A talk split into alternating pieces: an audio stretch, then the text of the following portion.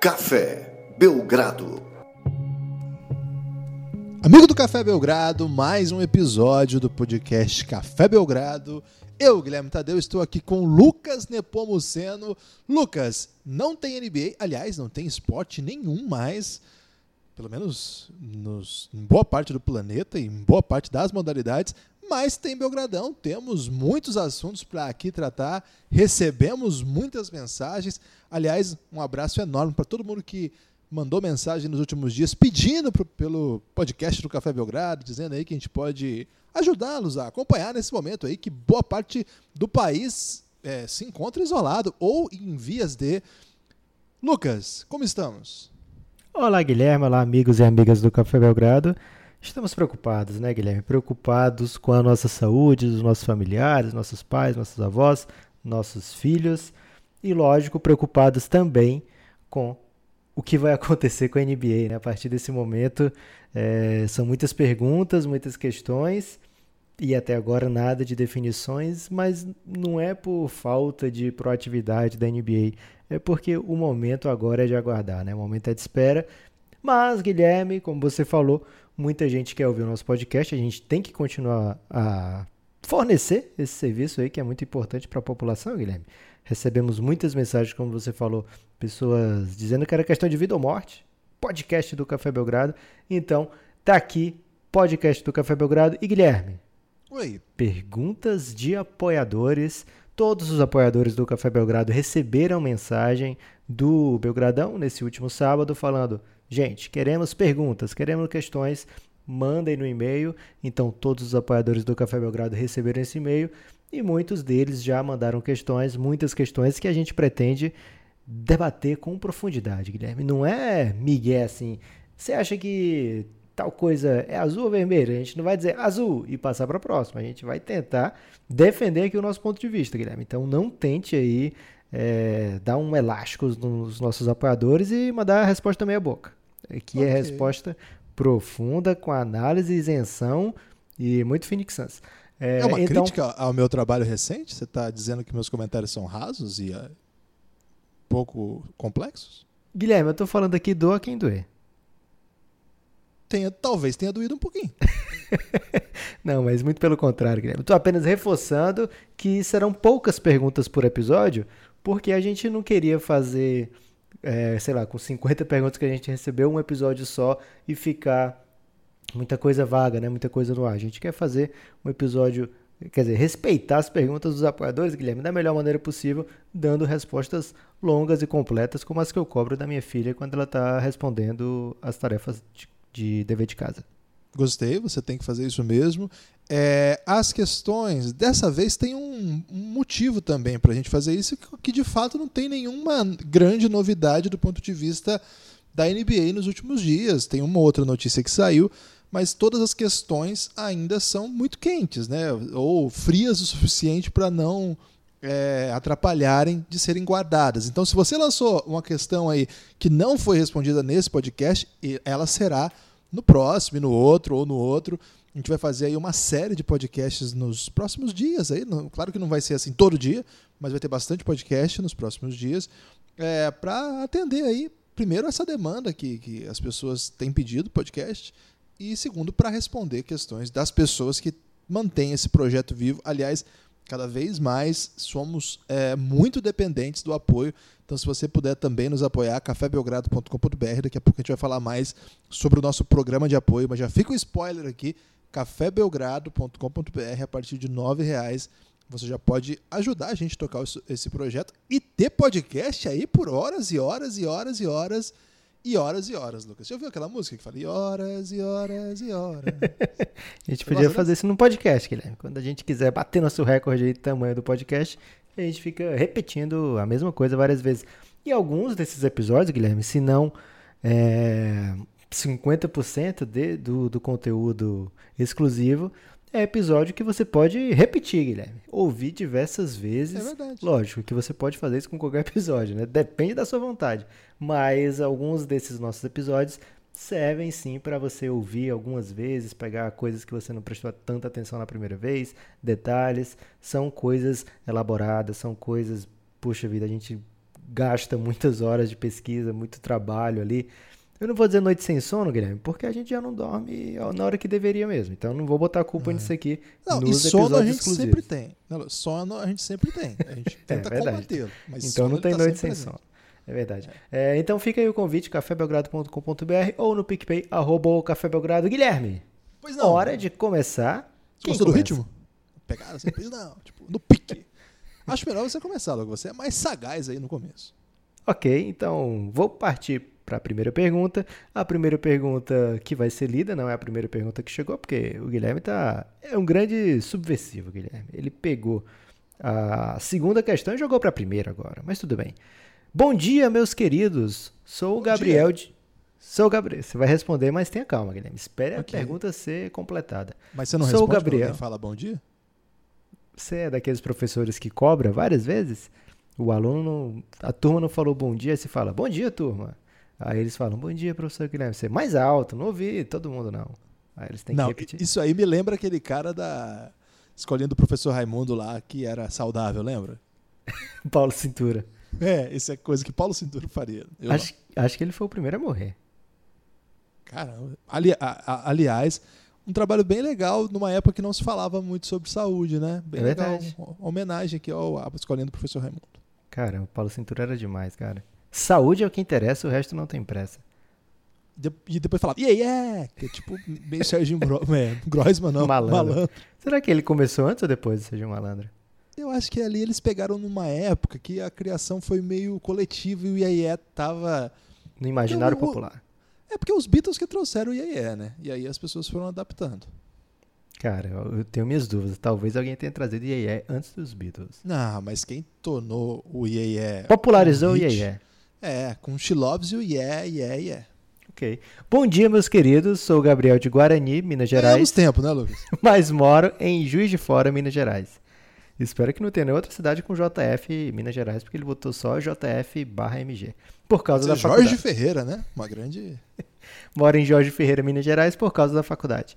Minha pergunta é: qual clima que a liga vai voltar dessa pausa por causa do Coronga? Mostrando aí desrespeito com o vírus, Guilherme.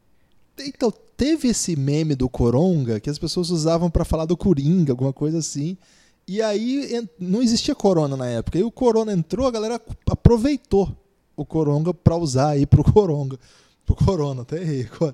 É, como é que é o nome da- do, do querido ouvinte? Tenha calma, que ainda não acabou. Ele é Ah, jornalista brasileiro. A outra é: quando vocês vão gravar um episódio com o Varejão? Muito obrigado. Difícil, hein? Que é o nome do nosso ouvinte? Gabriel de Guarani, mas mora em Juiz de Fora. Ou Jorge Ferreira. Grande abraço, Gabriel. É o Gabigol aí de, de Juiz de Fora, ou de Jorge Ferreira. É, acho- ah, vou começar pela última. Eu entrevistei o Varejão uma vez. Um cara muito educado, né? Muito simpático, mas não, não tá na nossa agenda gravar com ele, não. Mas quem sabe um dia, né? Por enquanto não tá. Não, não pensamos nisso, não. Guilherme, nossa agenda agora tá completamente ampla. É. Mas quem sabe, né? Um cara aí que foi estrela, um dos melhores jogadores da história do basquete nacional, sem dúvida nenhuma. Pegou E- All Defensive Team na NBA. E jogou com LeBron James por anos e anos. Deve ter histórias incríveis aí do King James. Mas é que assim, vou até explicar isso que é uma questão interessante. A gente não traz muito é, convidado aqui ah, por alguns motivos, né? Primeira questão logística, questão aqui da nossa própria agenda, que é- já é um pouco corrida, então para encaixar a mim, ao Lucas e mais alguém, sempre fica um pouco difícil. Mas especialmente jogadores, vocês vão ver que são muito é, assim, acontece muito poucas vezes. E é porque, às vezes, a gente, como a gente não tem, por exemplo, intimidade com o varejão, proximidade, fica um pouco entrevista, não fica bem podcast. O que seria muito legal também. Acho que seria uma entrevista muito legal. Quem sabe um dia a gente até faça. Mas eu não costumo gostar muito do- dos conteúdos que eu já produzi com jogadores. Parece que eu não tenho muita manha, Lucas. Uma autocrítica aqui. Quem sabe um dia eu aprenda até tirar um pouco mais deles, ficar um pouco mais. Eu admiro muito o que o Bolívia faz, cara. O Bolívia Talk Show. É incrível, cara, o que ele tira dos caras. Ele consegue deixar os caras assim, super à vontade. Os caras contam histórias de bastidores incríveis. Eu não tenho essa manha, eu não tenho esse tato. Até gostaria de desenvolver. Acho que as tem condições técnicas. Isso aí no Nepopod com certeza vai ter, Guilherme. Isso aí, no, o Nepopod vai, vai funcionar melhor que eu nisso aí. Então, quem sabe aí você leva lá o varejão no Nepopod.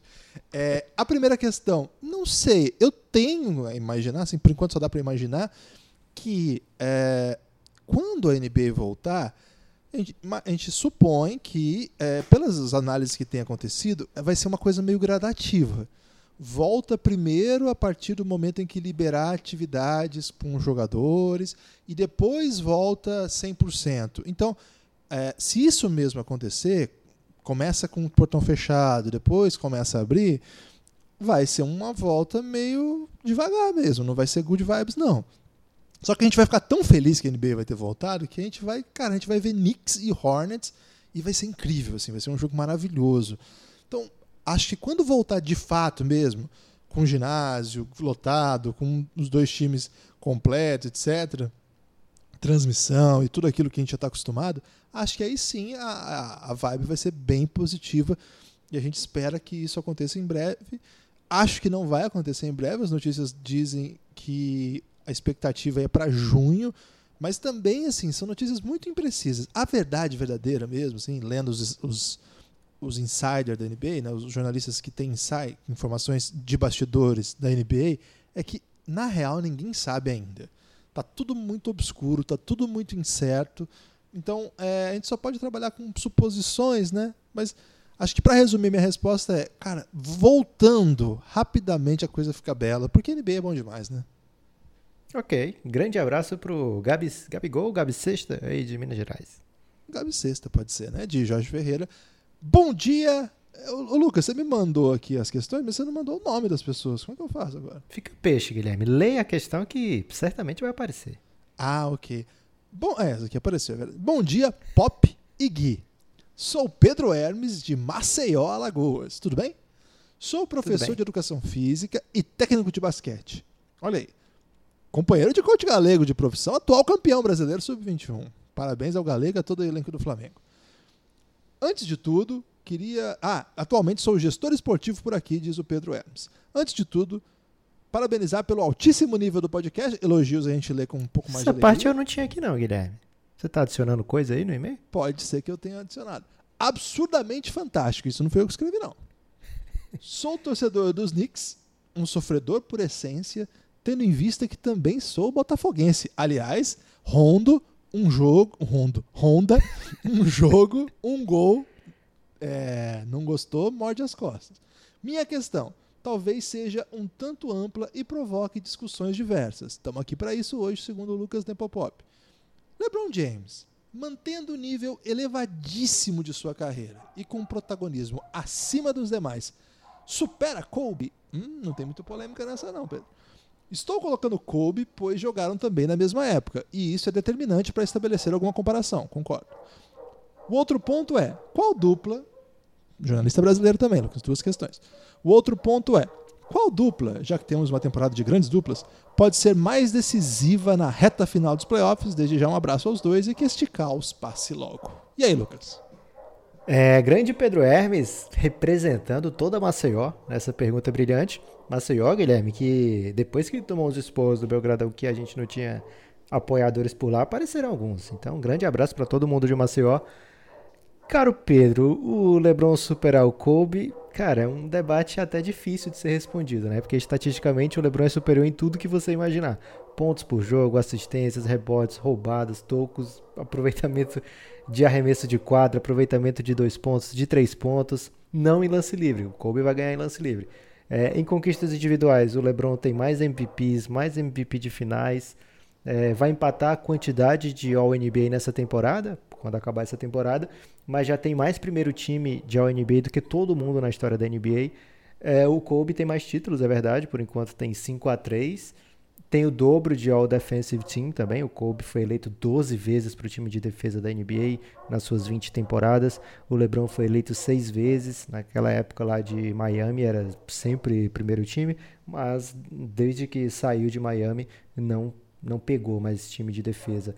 É, o Kobe tem a seu favor também o fato de ser o maior Laker de todos os tempos. Acho que daqui para frente ninguém vai debater isso. Mas, cara, são duas lendas do basquete, não tem tanto motivo assim para comparar um ao outro, né? O Kobe tinha um estilo de jogo bem diferente do LeBron, acho que era mais parecido com o estilo de jogo do Michael Jordan até.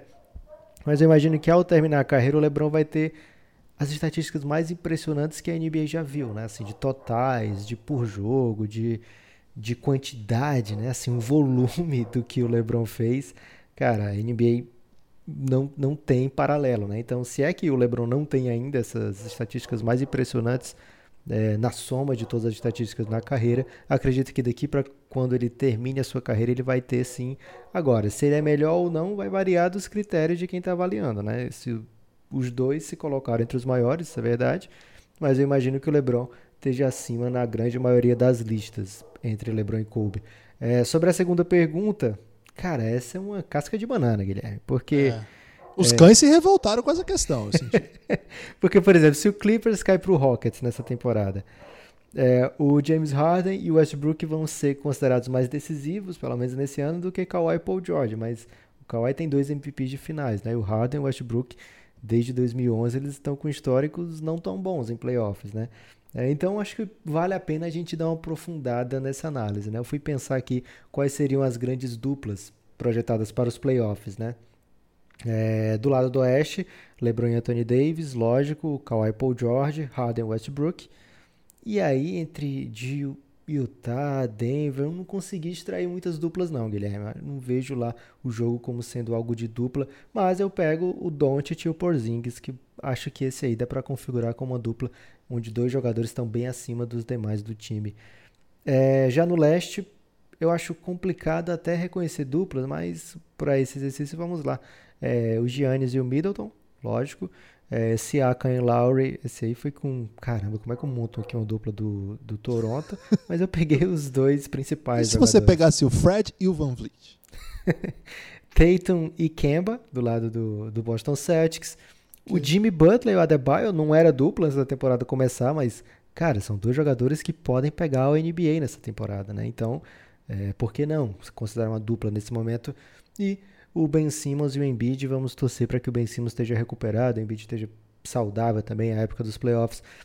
Ah, agora, colocar na balança o que que essas duplas estão buscando, né? O que que dá para considerar uma temporada de sucesso dessas duplas? Eu acho que as duplas de Los Angeles se não for título, não foi sucesso, né, Guilherme? É, as, as duas, acho que as duas. Então, as duplas de Los Angeles. É, do Bucks, eu acho que finais. É, não é dupla, aí é Batman e Robin. Não é ok, dupla. mas se for uma dupla, se for considerada uma dupla, acho que final ainda é uma temporada de sucesso, né? Assim, é lógico que tem a melhor campanha da NBA nesse momento e pode ser campeão, mas, cara, se perder o título para uma das duplas de LA, por exemplo, é, não, é um não, passo à frente, né? É. Não é que tá ok, mas, poxa, chegaram bem longe, né? É, e tem tempo, né? É uma dupla que tem tempo. É diferente do LeBron e Anthony Davis e Kawhi Paul George, que o cronômetro tá rodando, Guilherme.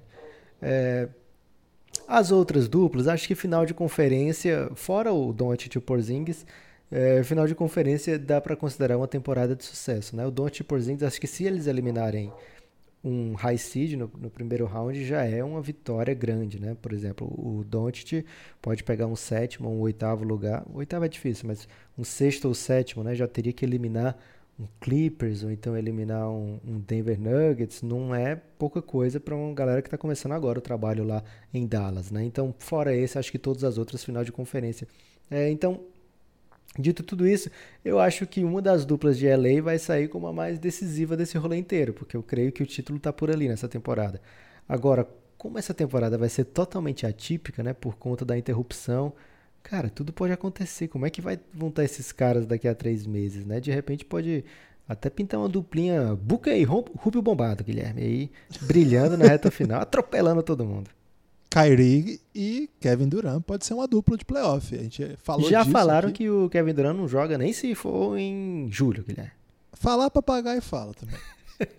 Bom dia! Aqui é Eduardo de Franca, São Paulo, torcedor do Lakers. Não sou eu que leio essa questão agora? Você tá me roubando a questão? Ah, desculpa, Guilherme. Então. Ah, não, é verdade, é você que lê, né? Mas aí deixa eu ler uma para você, né? Ah, ok, beleza. Então. Olá, Lucas e Guilherme. Me chamo Pedro Vanucci Trindade. Será que ele é filho do do Vanucci? Se for, Fernando Vanucci. a África do Sul é logo ali. Me chamo Pedro Vanucci Trindade, escrevo de São Paulo, capital, e sou psicanalista. Ah, garoto. Comecei a acompanhar Será a NBA. é freudiano? Fica a questão aí pro, pro Pedrão.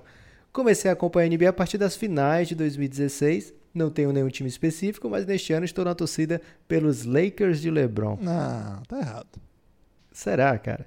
Ok. Aliás, no momento, aproveitando a suspensão da temporada para maratonar o reinado. Você vai dizer que o nome desse tá errado? Não, tá certo. Inclusive antes estava certo também. Eu estava errado. Aqui vai a pergunta: por que os Clippers preferem deixar dois dos seus melhores jogadores saindo do banco, quando nos momentos decisivos são eles que estão em quadra? É, ele fala, né? Montrezl Harrell e Lou Williams. Por que não começam como titulares? Abraço. É, Como é que é o nome do nosso querido É? Pedro Vanucci Trindade. Pedro, Pedrão. Mais um Pedro, hein? Dois Pedros aí. Um grande momento aí do nome. É... O Os Pedro, Gabriéis choram nesse momento que tá 2x1. É verdade. O Gabriel era anjo, Pedro era apóstolo, né, Lucas? Então tem essa, essa dinâmica aí Ok. bem, bem específica.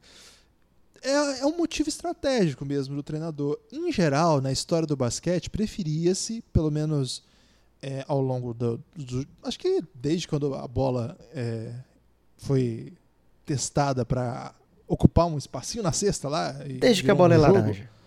desde que a bola é laranja, que sim, você coloque os seus cinco melhores jogadores em quadra e deixe-os em quadra até o, o quanto eles aguentarem. Por isso, por exemplo, quem acompanha basquete com os comentários do Vladimir Marx, que é um comentarista que foi uma lenda do basquete, que jogou numa, nessa, começou a jogar é, muito tempo atrás, ele tem esse conceito ainda muito arraigado nos comentários. Ele estranha muito esse, esse- isso que acontece, por exemplo. É, porque como que acontecia? Ficavam em quadra a maior parte possível do tempo os melhores jogadores do time.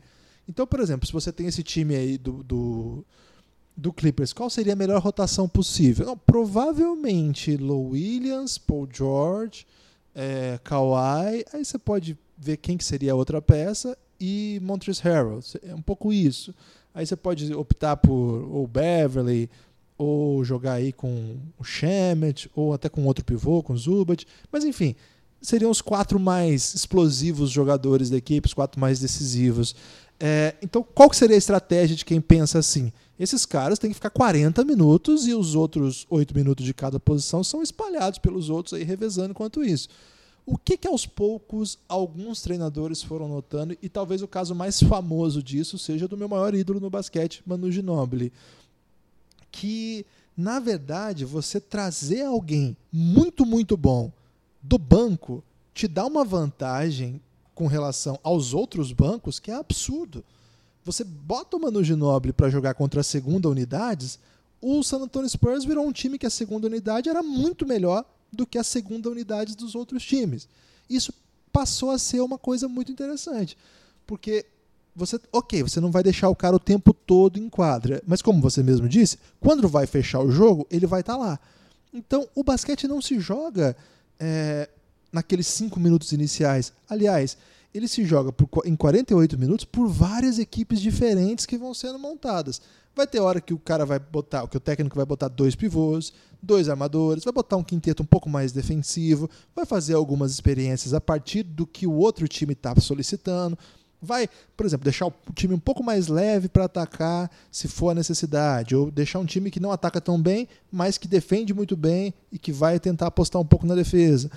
Vai jogar alto com dois pivôs, vai jogar baixo sem nenhum pivô. Você vai mo- moldando o seu time. E o Clippers tem peças para isso. É uma estratégia de times que costumam ser muito bons. Times que são médios, fazer isso é um pouco perigoso. Você não pode deixar num time que precisa de volume, por exemplo, um super pontuador no banco. Agora, por exemplo, Utah Jazz está com esse problema.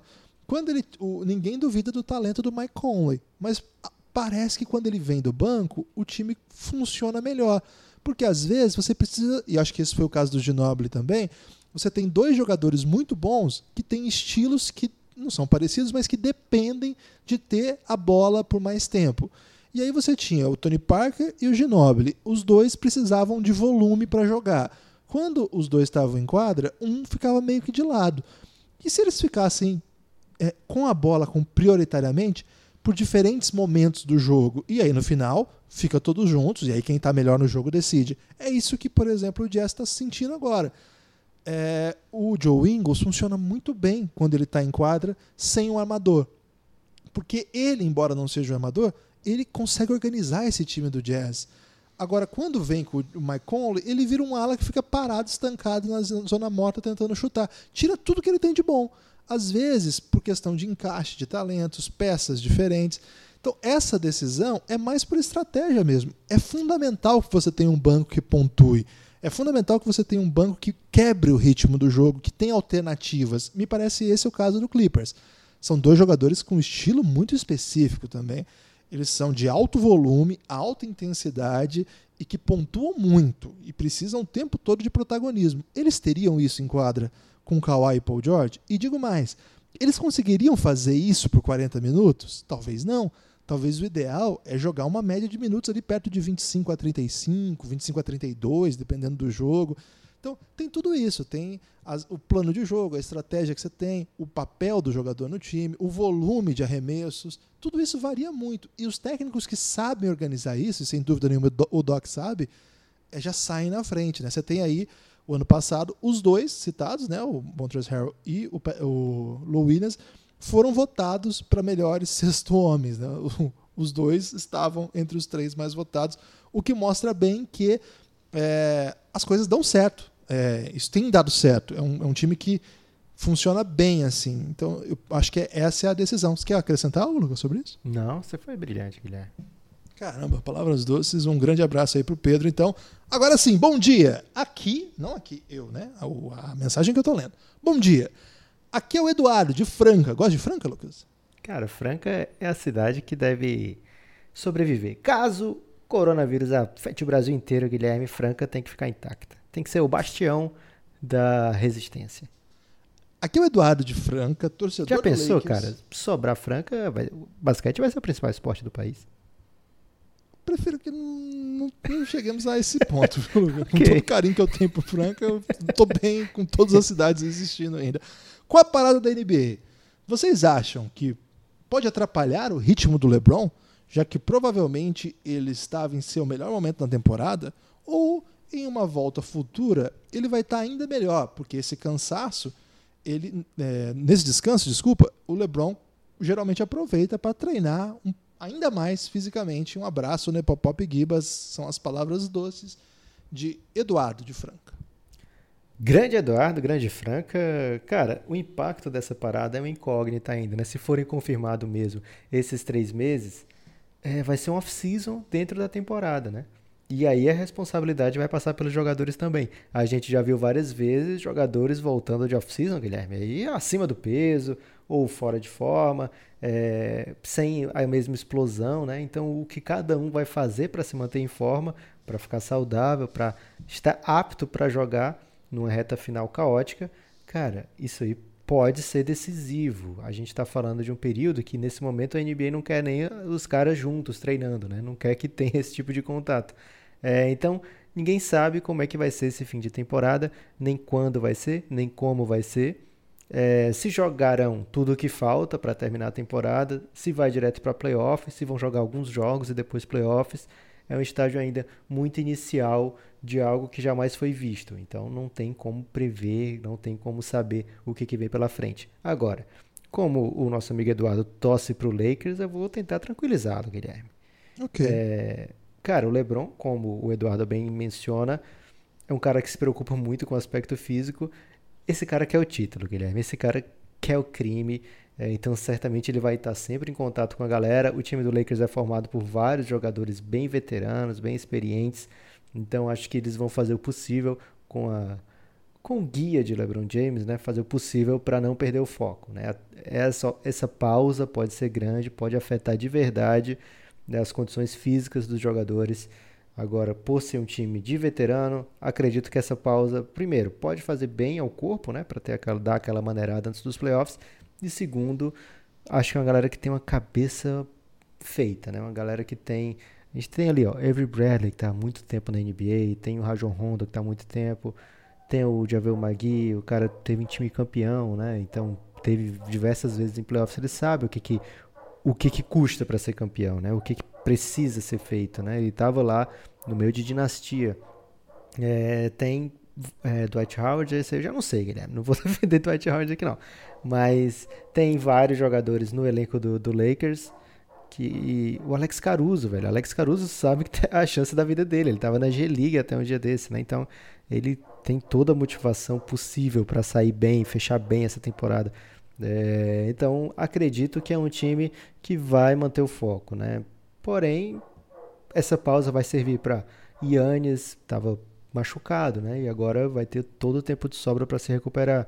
É, o time do Clippers, que vive fazendo load management, também está mais ou menos nessa do LeBron, porque eles estavam num momento muito bom da temporada também, né?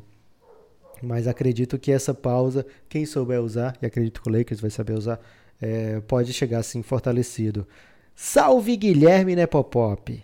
Aqui quem Salve. fala é Luiz Barcelos de Belo Horizonte, torcedor do Bucks. Ele era torcedor do Bucks mesmo, Guilherme? Sempre foi? Segundo ele, sim. Mas Porque ele é um cara que tá no Giannis e eu nunca vi ele falando lá. Olha o Giannis como é bom. Você, lembra? Tem memórias assim dele vibrando por não, Giannis eu, eu tenho memórias dele chamando atenção quando a gente falou que não tinha torcedor do Bucks. Aí ele ficou um pouco revoltado. Ok. Um torcedor do Bucks e o mais importante, participante do Giannis.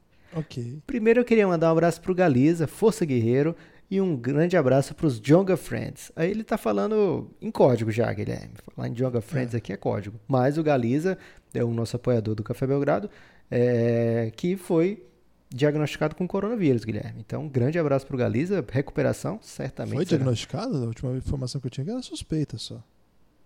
É, mas ele estava até em quarentena sem poder ver a filha que tinha acabado de nascer. De e... qualquer forma, Guilherme. É suspeita, hein? Um grande abração pro Galiza. Tenho certeza que ele vai sair dessa, vai ficar tudo bem. É, agora sim, partindo para a pergunta, queria saber quais as produções culturais sobre basquete vocês recomendam para matar a saudade da NBA. Observação, que ele não quer que a gente diga que é o nosso podcast, não, Guilherme. Observação, já ouvi todos os pods fechados, são maravilhosos. Olha aí, hein? Palavras muito doces aí. Te vira, Filmes de basquete. Filmes de basquete. Não é necessariamente é filme, produções culturais. Mas produções culturais de basquete seria o quê? Além de filme. De repente você pode indicar um podcast para ele. Todos os podcasts brasileiros dos amigos do Café Belgrado, você pode ouvir. Os que não são brother pode ouvir também. O pessoal aí merece audiência, merece carinho. Mas dos filmes, vou falar de filme. Ok. É, eu gosto muito do. aquele do Spike Lee que chama He Got Game, que no Brasil foi traduzido com Jogada Decisiva. é um filme que tem o Ray Allen como ator e o cara é um ator assim, ele faz um ator muito bom de um filme muito bom. Jesus o... Shooterworth. Isso aí. E a NBA até já, já homenageou, né, o Ray Allen no final da carreira, ele chegou a jogar com a camisa que em tese seria do personagem do filme, aí num crossover aí da, da vida e da e da arte, né, Lucas? Aliás, Ray Allen foi protagonista, não exatamente protagonista, porque a série é sobre o LeBron, mas um grande protagonista deste último episódio que a gente lançou da série O Reinado. É esse episódio mesmo que você está pensando aí, quando o Ray Allen lançou a braba lá no jogo contra o San Antonio Spurs. Foi esse o último episódio que foi ao ar aí no último final de semana. Para os Quase se derrubaram aqui a casa vizinha, Guilherme. Só de falar desse episódio, os cachorros provavelmente torcem para o San Antonio Spurs estão revoltados. É, é, a gente contou a história desses playoffs nessa segunda temporada. A primeira temporada de O Reinado, a gente conta ano a ano a trajetória de LeBron, a primeira passagem de LeBron no Cleveland Cavaliers. Nessa segunda temporada, a gente está contando temporada regular, playoff, temporada regular, playoff e um episódio extra ainda sobre o lockout. Então tá bem legal essa temporada, que é a temporada do LeBron no Miami Heat, que foi uma jornada incrível. A gente acabou de narrar a sua terceira temporada no Hit, o playoff daquele ano. Cara, esse, esse episódio ficou incrível. É, se você puder apoiar o Café Belgrado para ter acesso, ele não vai ficar disponível aberto, porque é assim que a gente sustenta o nosso projeto. É produzido conteúdo para estimular as pessoas que gostem do Café Belgrado se sintam motivados a apoiar-nos para ter alguma coisa que a gente ainda não disponibiliza aqui no feed aberto.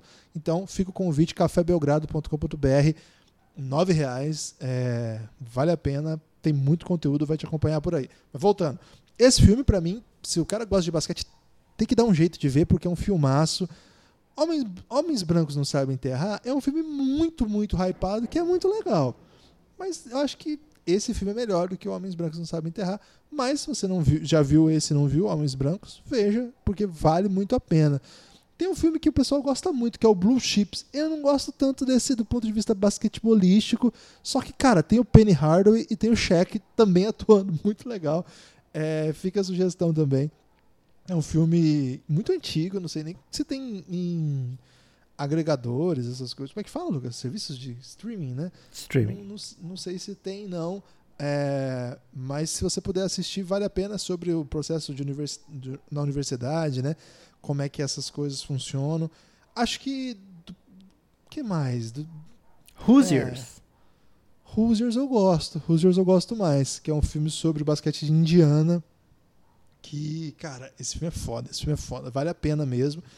É um filme que entrou tanto aí para a história do, do jogo aí, porque o que também aconteceu isso, o Pacers joga com uma camisa que faz a, a menção faz menção a esse filme, né? Porque é uma universidade que não existe, na verdade, mas o filme inventa essa, essa universidade e virou tão famoso esse filme porque é uma, uma homenagem ao, à paixão que o estado de Indiana tem pelo basquete, que o Pacers, em alguns jogos da temporada, joga com essa camisa. É um filme muito legal de ver também. É, tem um filme do Kevin Bacon que eu acho incrível, esse filme é bem underground dos filmes de basquete, que ele é um agente que vai para a África e encontra um gigante lá.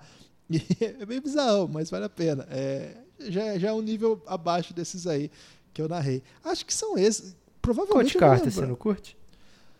Gosto, gosto de Coach Carter, gosto de Estrada para Glória, mas gosto porque é basquete. Eu não sou, não, não sou muito comovido por, por aqueles discursos okay. meio motivacionais. Eu acho meio pré-coach aquilo.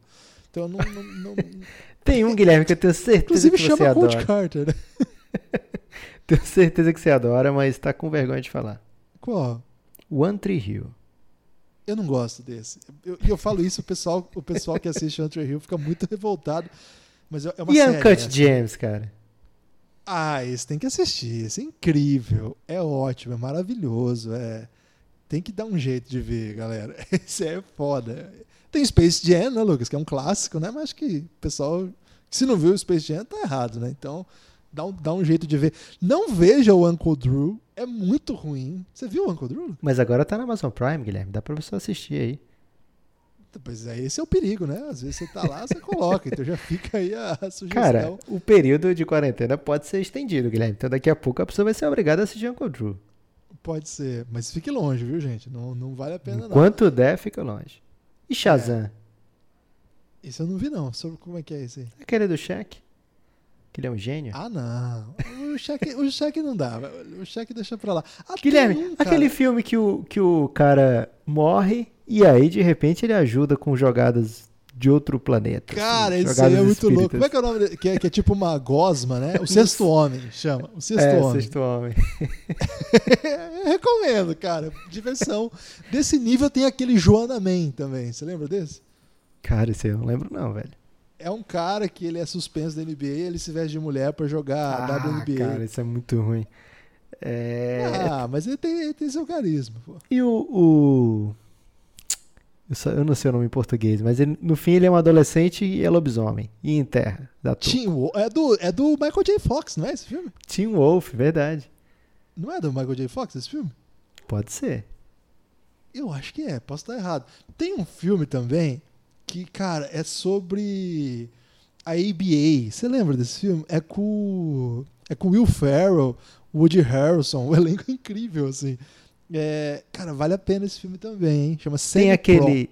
Semi-Pro? Vou procurar esse aí, Guilherme, eu não conheço. Você não viu, não? Você tem aquele. Visto, tá tem lembrando. aquele com.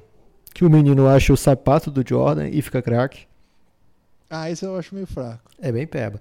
Mas, tá se o amigo Luiz Barcelos estiver procurando coisas aí de históricas, pode procurar os 30 for 30, né? Acredito que tem ah, no não, ESPN. Outra coisa, é. Nossa, é. aí é incrível. Aí é produção cultural de muita qualidade, né? Você é, falou que só tinha filme, né? você estava errado.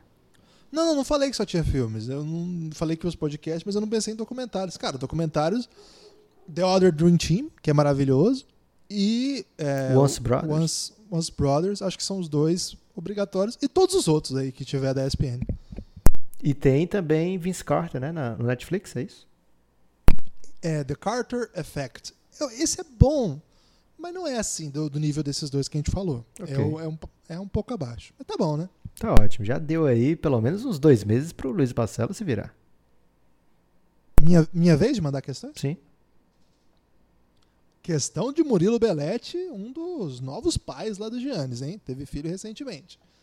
E aí, Gibas, e aí, Nepopop, beleza, cara? Beleza. Aqui é Murilo Belletti, de Curitiba. Minha pergunta é pro Guilherme. Eu não quiser pra mim essa questão. Ok. Mas aí, Um monte- aí é azar do Murilo Belletti, Guilherme. É, o Lucas que vai responder, Murilo. Um monte de coisa acontece e o Knicks continua. Ah, ainda bem que é o Lucas. E o Knicks continua como a franquia mais valiosa da NBA, segundo a Forbes e outras fontes. Vamos fazer uma vaquinha e comprar essa franquia tão amada? Abraços a você, especialmente ao Bruno Galiza, força aí, irmão.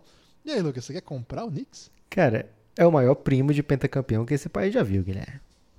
Isso aí Grande. você não, não pode nem duvidar. Lucas.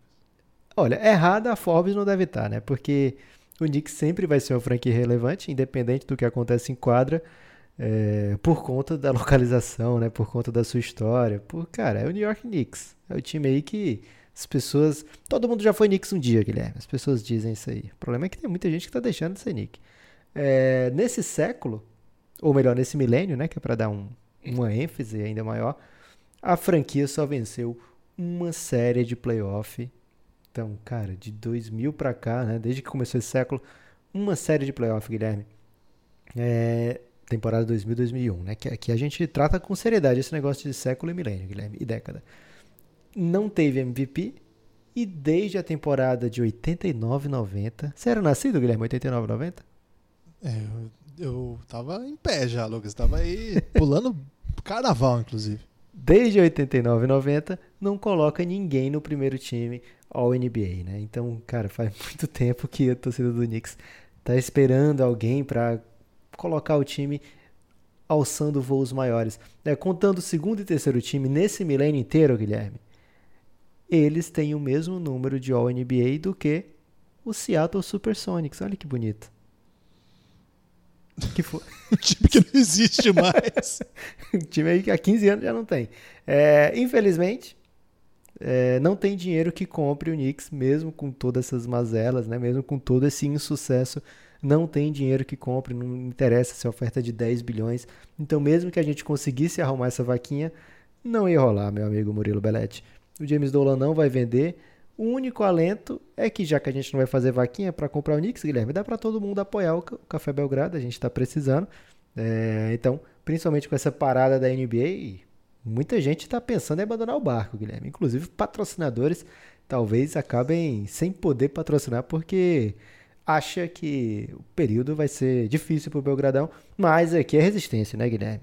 É, então serve para reforçar. Quem não apoiou ainda, apoia lá o Belgradão. É. Achei que você não ia falar essas coisas aqui pra não deixar os amigos tristes, Lucas. Mas você lançou várias verdades aí. É, é isso mesmo que o Lucas falou, né, Lucas? Do, do Knicks aí, só pra responder a questão do Belete aí. É, é isso aí. É, pro estar em Nova York, isso muda tudo. Agora, vamos ver se o Brooklyn não vira uma potência também. E isso acaba dando uma. Claro que o lugar onde é o Madison Square Garden tem tudo a ver, né? O centro, o coração financeiro do mundo. Mas as finanças estão ruindo também, Lucas. Então uma hora isso aí acaba. Fala Lucas e Guilherme, a melhor conexão sul-nordeste do Brasil, quiçá do mundo. Olha, Caramba. se é a melhor do Brasil, tá- tem boa chance de ser a melhor do mundo também, Guilherme. Nesse quesito sul-nordeste, não sei se tem muito Depende país. porque tem aí o sul dos Estados Unidos e o Nordeste também fez boas, boas conexões lá, né? Com vários, várias parcerias bem interessantes. Vamos ver. Acho que tem que fazer um levantamento aí mais aprofundado.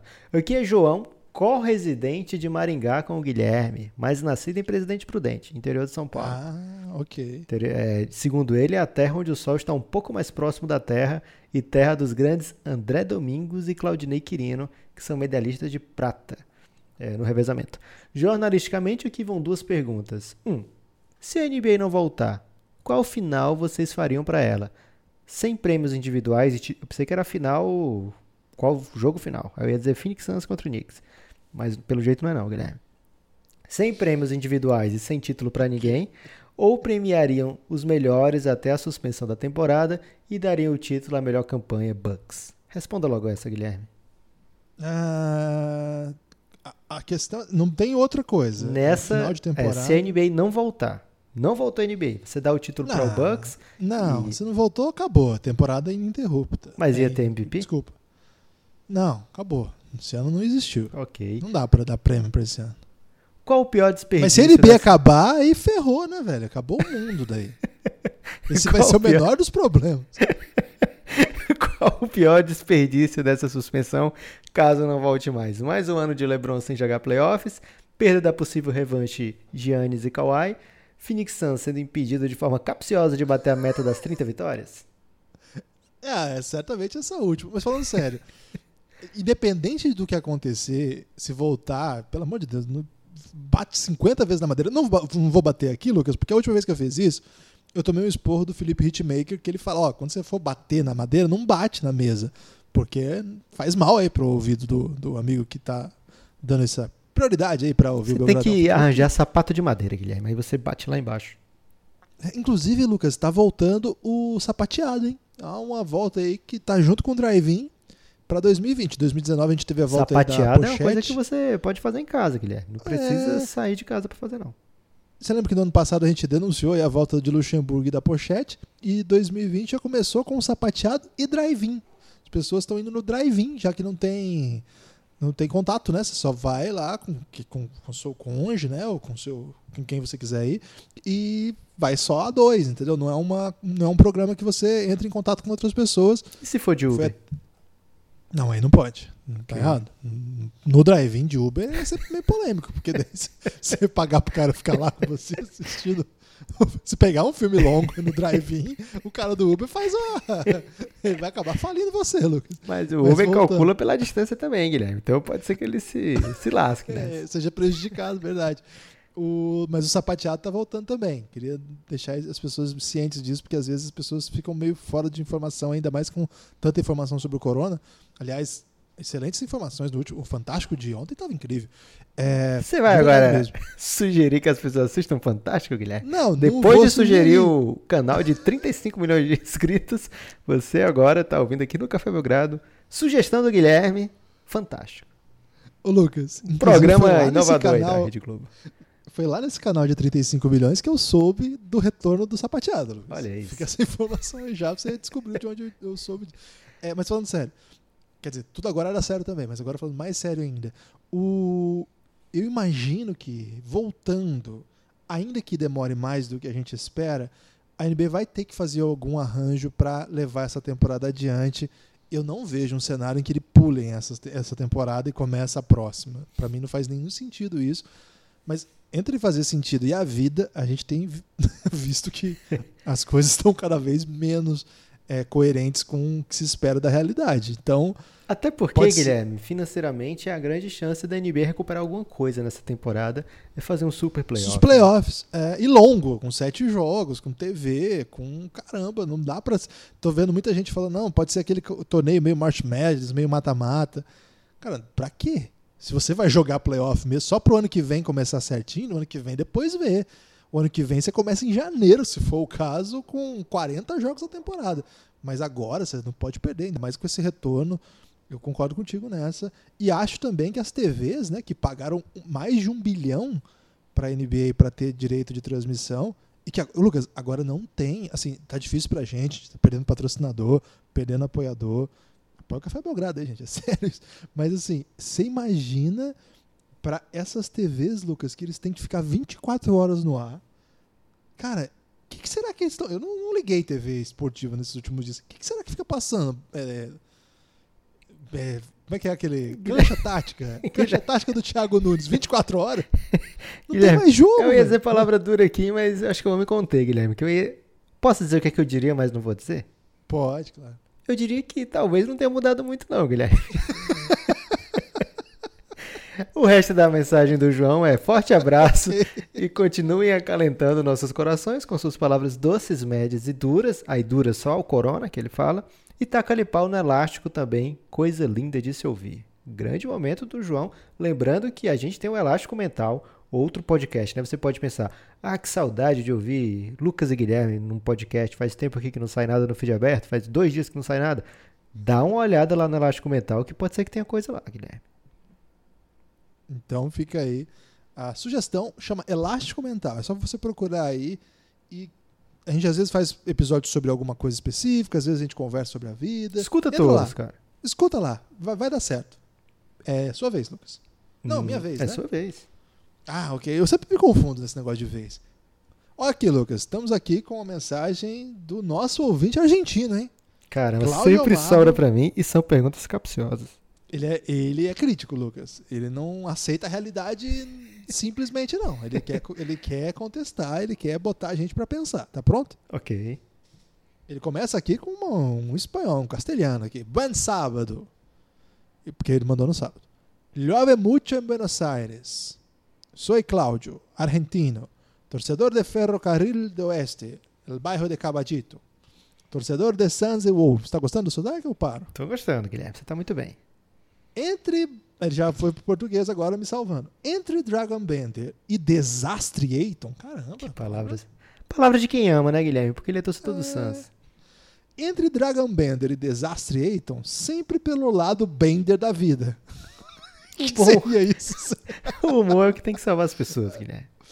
ouvindo Radiohead, o que é contraditório, né? Porque se a pessoa tá bem humorada, ela não tá ouvindo Radiohead. Ou às vezes até pra dar uma balanceada, né?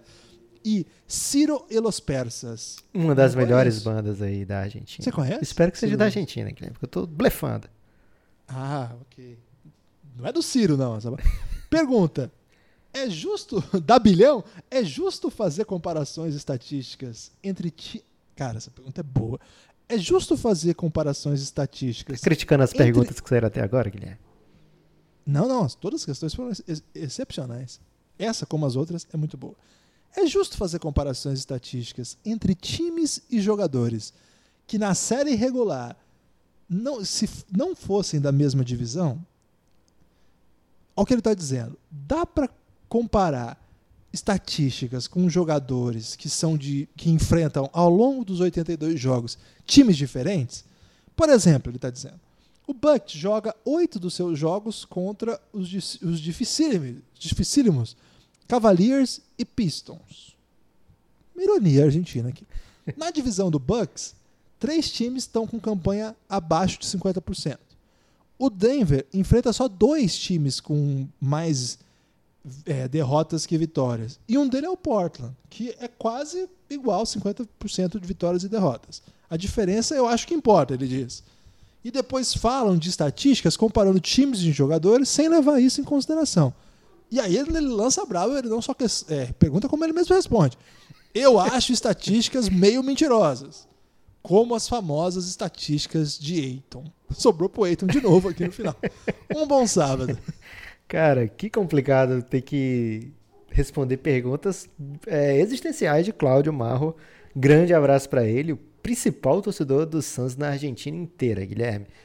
É, as estatísticas nunca são perfeitas, né? Mas acho que dentro de uma temporada inteira da NBA, elas contam muita coisa, né? As pessoas que tomam as decisões nas franquias, elas cada vez mais, cada vez mais estão atentas a estatísticas que às vezes escapam ao grande público, né? Foi-se o tempo em que ter 10 rebotes por jogo, sei lá, fazer 20 pontos na partida, era tudo que determinava o salário dos jogadores. A gente está vendo cada vez mais role players bem valorizados, né? Aqueles caras que assinam um contrato, todo mundo, caramba, assinou isso aí para um cara que faz 8 pontos por jogo. É, a gente está vendo jogador estatisticamente impressionante, como foi o caso do Andrew Drummond recentemente, sendo trocado a preço de banana na trade deadline, né? Olha só, quem quer levar o DeAndre Ayton? Não precisa me mandar nada, não precisa nada, só leva o Andrew Drummond, por favor. É, então o contexto importa cada vez mais na hora das tomadas de decisões, né? As equipes espertas já levam isso em conta há muito tempo, há bastante tempo. Estatísticas vazias não seduzem equipes espertas mas não dá para cobrar o mesmo tipo de comportamento do fã da NBA ou mesmo do jornalista que acompanha e de repente tem direito a votos, né? Que as pessoas obrigadas a votar, obrigadas não, convidadas a votar nos prêmios da NBA, elas têm que analisar as estatísticas que estão na frente delas, né? Não dá para ignorar o que está acontecendo. É, se o, Yannis faz a estatística que faz durante a temporada, é, enfrentando jogadores e times que colocaram ele ali para ele enfrentar, não tem o que ser feito, né? Não dá para ignorar o que os jogadores fazem mesmo que naquele período que eles estejam enfrentando é, adversários não tão fortes, outros estejam enfrentando adversários é, mais fortes, né? Lógico, dá para contextualizar, dá para você considerar padrões na hora de determinar seus votos, estabelecer critérios, mas não dá para ignorar a temporada que faz o Yannis, a temporada que o pessoal do leste faz, mesmo que eles estejam enfrentando, sei lá, sete equipes que não estão indo para os playoffs, são bem abaixo das sete equipes que não vão para os playoffs no oeste, né?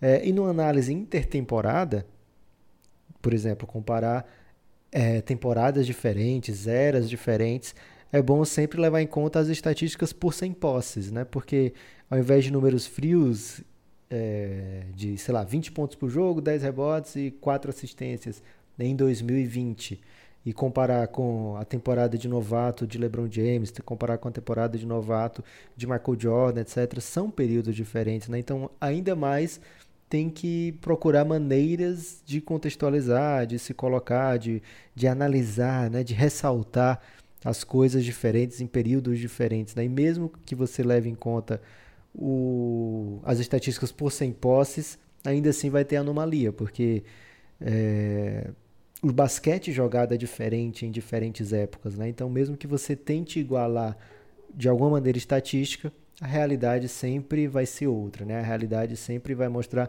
nuances que as estatísticas não pegam. Eu acho que as estatísticas disponíveis na NBA, cara, elas contam um universo de coisas, né? E devem ser aproveitadas ao máximo é, por quem toma as decisões, né? Por quem analisa os times, por quem escreve sobre a NBA, por quem fala sobre a NBA.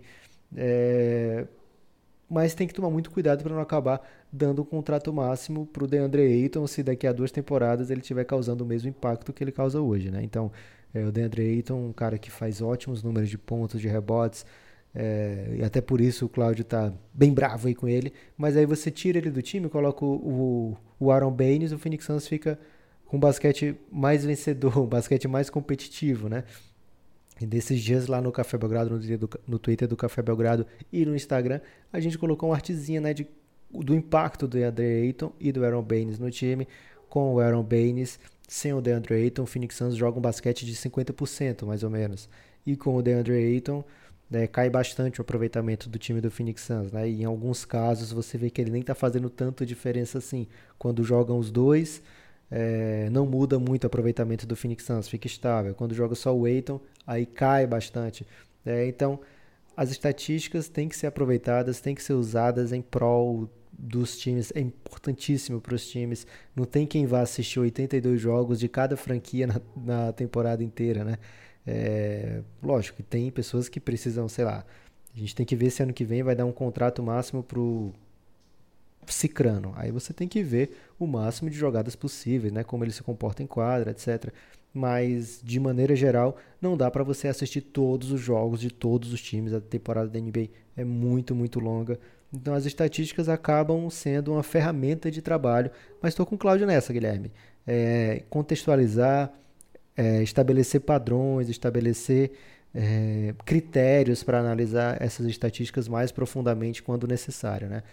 Cada vez mais. Acho que a gente falou isso recentemente no episódio aberto do Café Belgrado, se comparando temporadas de novatos, né? Olha só os números aqui dos novatos no NBA que hoje joga muito mais posses por partida do que há 10 anos atrás, 15 anos atrás, 30 anos atrás. Então, não, não se deixar levar pelas estatísticas, mas é, uma parte que eu não concordo com o, o Claudião, Guilherme, se você me permitir, e se ele me é o permitir desastre. também. É chamar o Leighton de desastre? Nessa parte aí ele, ele tá falando porque ele sente a dor, Guilherme. É, tá. Ele queria Luca Doncic, ele não tá errado não. É, é, falar que elas são meio mentirosas. As estatísticas não são mentirosas, Guilherme. Agora, muitas vezes elas são ferramentas da pessoa que quer mentir.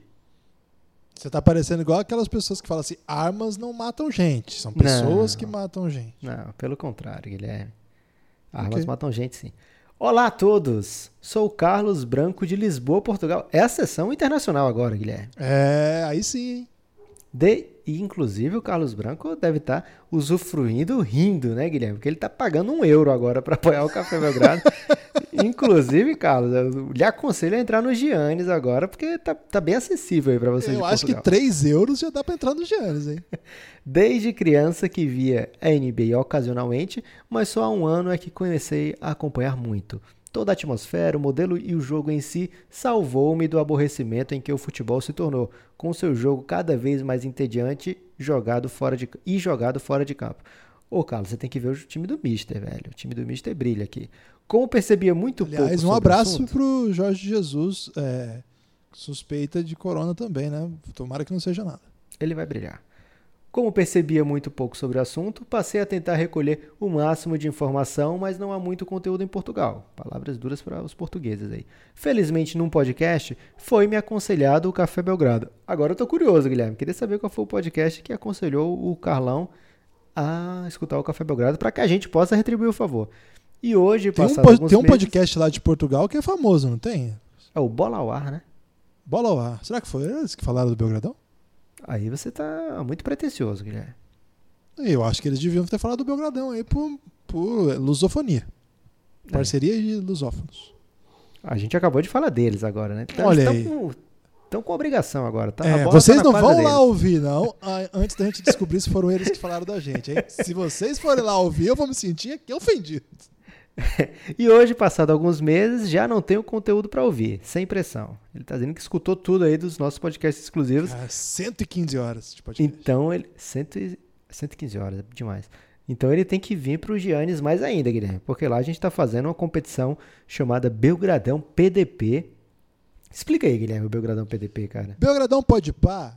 É, como é que é o nome do nosso amigo lusitano? É o Carlos Branco.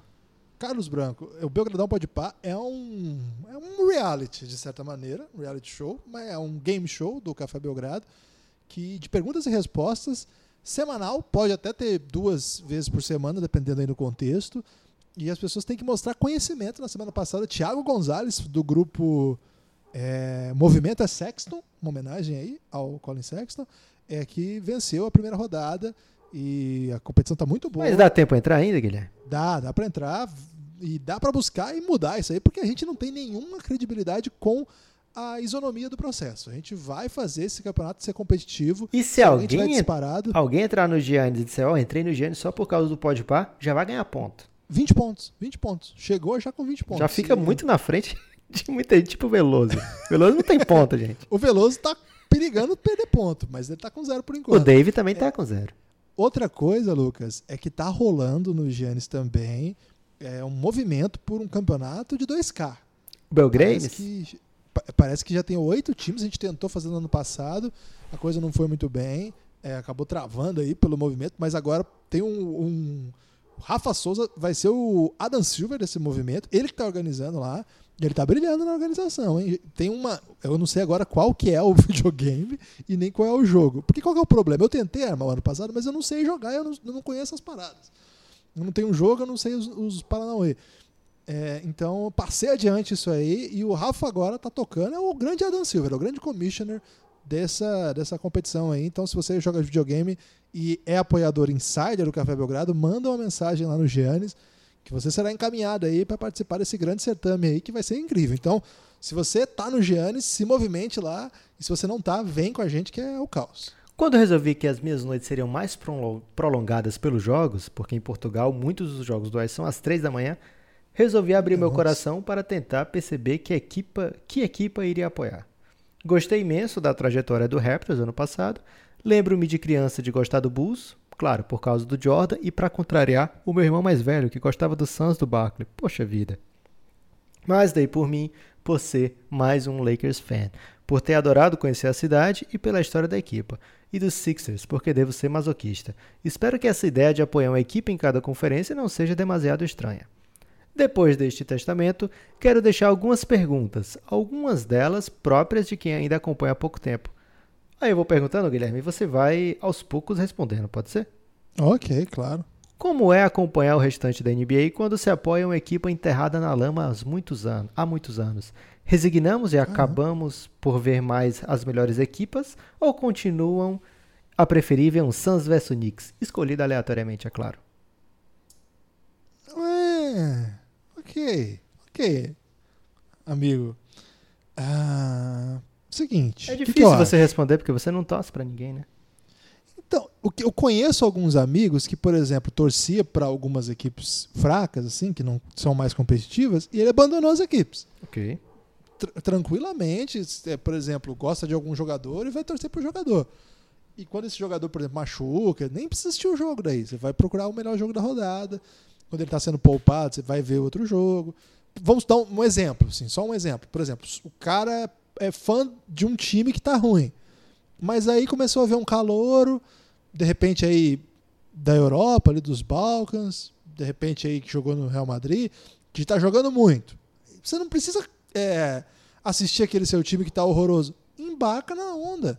Por exemplo, agora tem o Zion. O cara torce pra um time lamentável. Vai ficar vendo o jogo, vai ficar vendo o jogo do Hornets, vai ficar vendo o jogo lá do Phoenix Suns. Que Vai isso, ficar vendo- você tá errado, né? É. Rubio bombado. Eu tô... então eu tô liberando aí é, dicas para quem torce para times muito ruins, sejam livres. Acho que no futebol é, tem essa tradição, coisas que a gente já torce há muito tempo. Eu, Lucas, quando eu nasci, eu não tive nem escolha, Lucas. Eu nasci, as pessoas foram lá e botaram uma camisa do Corinthians no meu quarto. É de verdade isso. Pregaram lá na porta do quarto uma camisa do Corinthians. E eu não tive escolha. Foi assim. E aí você cresce. é Ah, uma vez eu vi um gol do Neto e comecei a torcer pro Corinthians. Não, velho. Eu, era criança, eu era fanático pelo Corinthians, eu fazia aquela comemoração do Neto e rasgava o joelho, sangrava. Então, eu. Pra mim, ser corintiano é tipo parte da minha existência. Então, isso não dá. Então, tá essa draga desgramada. Eu tenho que aguentar esse Thiago Nunes, escalando cada jogo um, um cara, fazendo doideira. Saudade do Carilli? Mas uma saudade que mata. E do Romero, então. Se soubesse a saudade que eu tenho do Romero, cara. Mas, assim. Porque o, o Carilli sem o Romero eu não quero mais, não. Tem que Ok. ter o Romero junto pro pacote retranca. Sem o Romero eu não quero retranca mais, não. Mas, enfim. Aí tudo bem. Fidelidade, velho. Eu tô assistindo Corinthians e Tuano. Assisti domingo Corinthians e Tuano. Cara. Tanta coisa pra fazer. Tinha muita, né? E tô de quarentena. Mas. Convenhamos, né? Um monte de filme pra ver, um monte de podcast pra escutar, tava vendo Corinthians e Tuano. Agora, no basquete, você também trazer essa esse como ele falou, né, esse masoquismo aí, eu acho que quem gosta, ótimo, jamais vou dizer para fazer o contrário. Mas se você tiver com essa dúvida no coração, com essa pulguinha atrás da orelha, meu amigo, dane-se, vai para jogo. É, poliamor no basquete. No meu caso, eu vejo muito jogo do Phoenix Suns, mas se tiver algum jogo que seja um. Poxa vida, né? Seja aquele highlight, seja aquele aquele jogo que é headliner, não tem como. Aí deixa pra ver depois o jogo do Suns, ver no modo resumido. Ou fica, quando tá no intervalo daquele jogo que é melhor, fica colocando no jogo do Suns só pra ver o show que o Buca deve estar dando. É, Guilherme, quais são as equipes que você acha? Agora no, no pique, porque ele No tem pique. quatro perguntas ainda. Ok. Quais são as equipes que você acha que pode estar no topo daqui a cinco anos? Os melhores Young Cores, que ele lista aqui, por exemplo, Hawks, Pelicans, Grizzlies.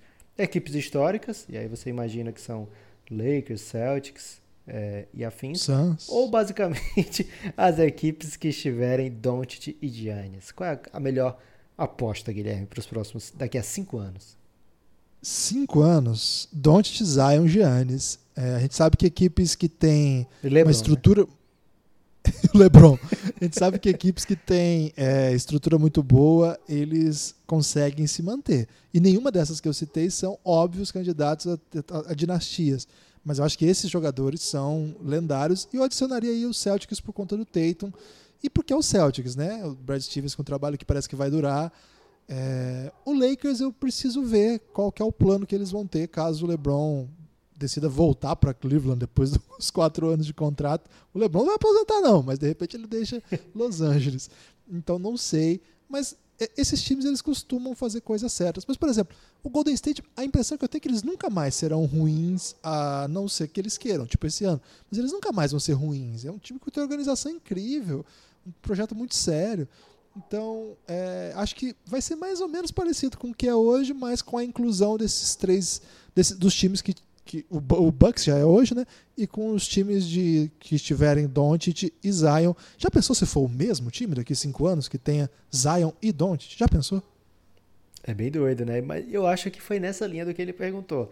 É, a aposta mais segura seria o quê? Os times que estão formando lá, sua divisão de base, né? Seus jovens jogadores, uma equipe jovem toda para crescer junto, equipes históricas ou não interessa, depende de onde tiver esses talentos. Eu acho que na NBA muitas vezes depende de onde estão os grandes talentos, porque lá estão os títulos, né? Muitas vezes a gente vê na história da NBA mesmo mesmo elenco voltando, fazendo campanhas profundas nos playoffs, chegando a diversas finais.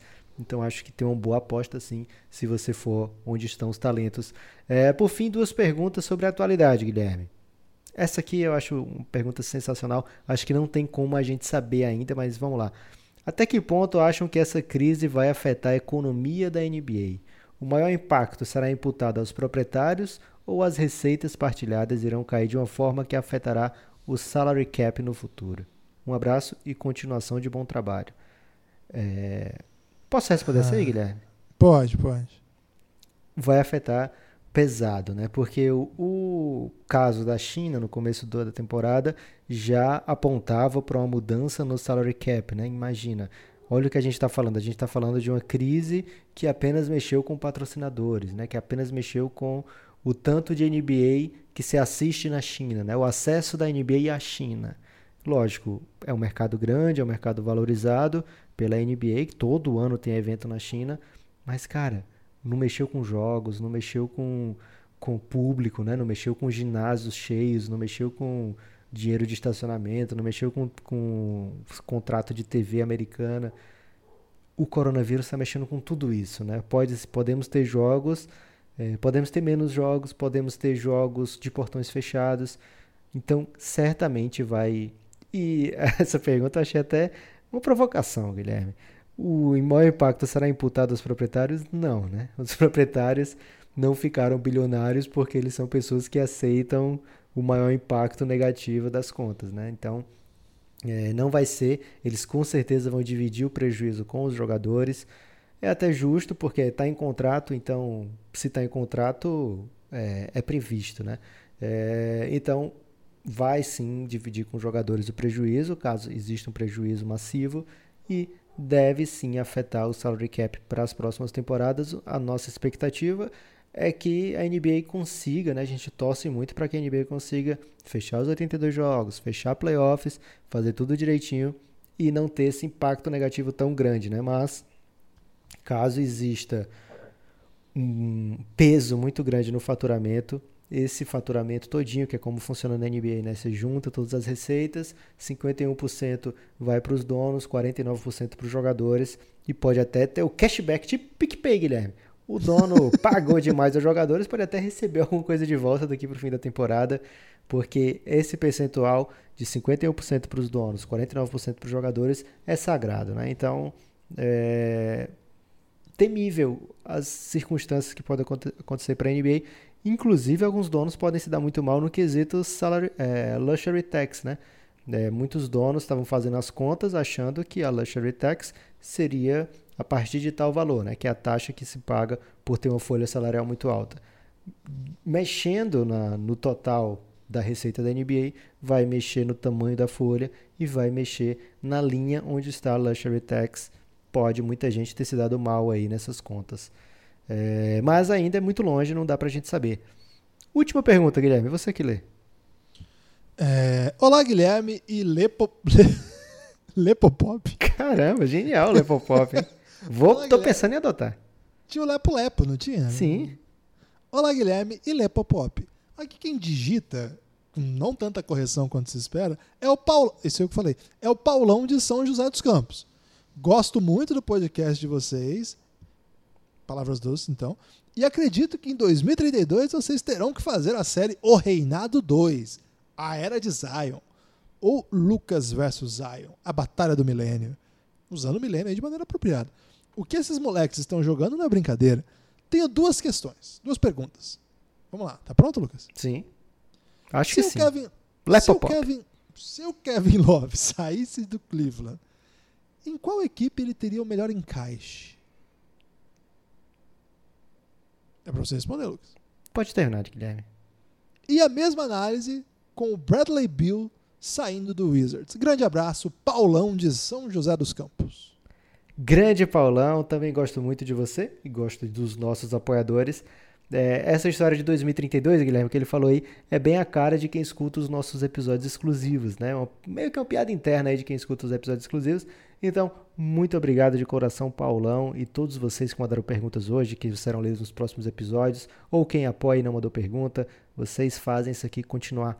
É, sobre as perguntas, são realmente casos curiosos. Eu queria que você terminasse, Guilherme, de ler, porque Kevin Love e Bradley Bill não podiam ser mais diferentes no quesito sedução, né? Porque ambos estão presos é, e em situação ruim por opção própria, mas um é muito cobiçado pelas equipes da NBA e o Kevin Love, poxa vida, ele mais que teria que arrumar um role mais específico do que arrumar um time específico, né? Ele poderia ser um grande especialista hoje, né? Sei lá, lá Kyle Cover nas grandes eras, enfim.